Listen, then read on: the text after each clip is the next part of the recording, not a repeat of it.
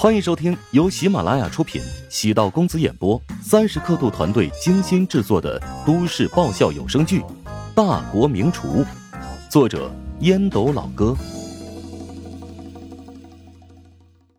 第二百九十六集。白婉玲也关注过乔治的事情，因为他毕业的时候给自己增添不少麻烦，所以白婉玲心里对他还是有些不满。白婉玲当初帮乔治，可不是欣赏乔治，而是出于辅导员的职业良心。乔治上大学的几年虽然没有突出表现，但还算努力，没拿过奖学金，但从来没有挂过科，成绩也属于中上等。因最后就业协议的问题拿不到毕业证，难免太可惜了。至于帮了那个忙，从来没有想过。从乔治的身上得到过回报。白婉玲将自己的职业当成了终身事业。她现在虽然只是个辅导员，但接下来会继续深造，研究生和博士，立志成为讲师、副教授乃至教授。白婉玲从小便是在良好的读书氛围中长大，父母都是大学教师，她喜欢校园的简单纯粹。每天和朝气蓬勃的大学生相处，自己也觉得浑身充满斗志。乔治胡展娇是自己跟了四年，第一批送出去的学生，因此，白婉玲对这些学生充满感情。他们也亲眼见证了自己的成长。白婉玲对胡展娇还是充满期待的，尽管学习成绩吊车尾。但性格比较豪爽，具有领袖的魅力。白婉玲知道，胡展娇的父亲也是个企业家，胡展娇未来应该有不错的发展。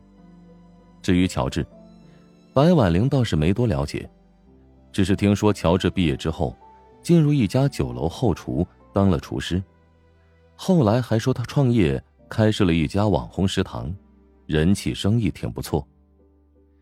乔治这种魄力是很多年轻人欠缺的。大部分学生毕业之后，都去大企业应聘一份管理岗位，从文员开始做起。表面来看很稳定，但事实上，欠缺了一股对自己的狠劲儿。创业会遭遇各种各样的风险，但收获也是丰厚的。乔治现在的食堂经营的怎么样？实现盈利了吗？白婉玲关心道：“他知道很多人创业一开始都是亏损，何况乔治才毕业几个月。哦，早就实现盈利了，现在每天的利润差不多接近二十万吧。每天二十万利润？”白婉玲难以置信，吃惊的望着胡展娇。胡展娇也是实话实说，没必要跟白婉玲兜圈子，更不存在炫耀。老乔是个黑心商人，这店里最低的一道菜价格都有一八八呢。还好这个黑心商人呢，从来不坑我们这些穷人。胡展娇幽默道，试图缓和气氛。白婉玲忍俊不已。你成功引起了我的兴趣，我倒是要看看他凭什么能这么自信，别人为什么会买单。我怎么觉得你话语中透着一股不服气呀？眼见为实，耳听为虚，谁知道你是不是帮人吆喝的王婆邻居？老伴儿，没想到你挺幽默呀！以前每次见到你都觉得你特别严肃，比较难相处。论年龄，我比你们也就大个三四岁。如果不对你们横眉竖眼，你们能服我的管理吗？其实我在生活中是个活泼可爱的小仙女，不过小仙女身上的仙气十足，所以朋友也不多。胡展娇微微失神，等白婉玲的眼眸转过来，她连忙转头，避开眼神交汇，竟有些畏惧他那清澈如水的眼神，实在不对劲儿。女孩子没必要交太多朋友，朋友多了，生活就复杂了。我也这么想的，大学时代有过两个闺蜜，结果她们为了留校名额，做了很多伤及彼此的事情，最终她们俩都没成功，落在我身上。从那时候我就想清楚了，友情并不可靠。我相信友情，我这辈子会将老乔当成兄弟，他也绝对不会背叛我。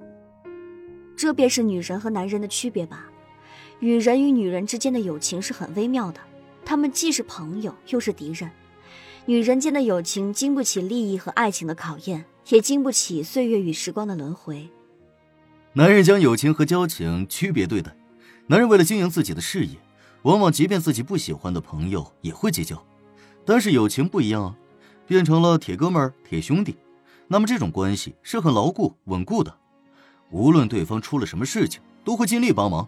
就算前一分钟还在打架，后一分钟也可以为了对方牺牲很大的代价。很羡慕你们这些男孩。哎，无需羡慕，在我的心中啊，你不仅是老班，也是铁哥们儿。哪天需要我挨子弹，你通知一声便是了。臭弟弟，我可不信哦。在白婉玲眼中，胡展娇像是个故作深沉的大男孩。或许因为曾经是担任辅导员的缘故，下意识的会觉得胡展娇还不够成熟。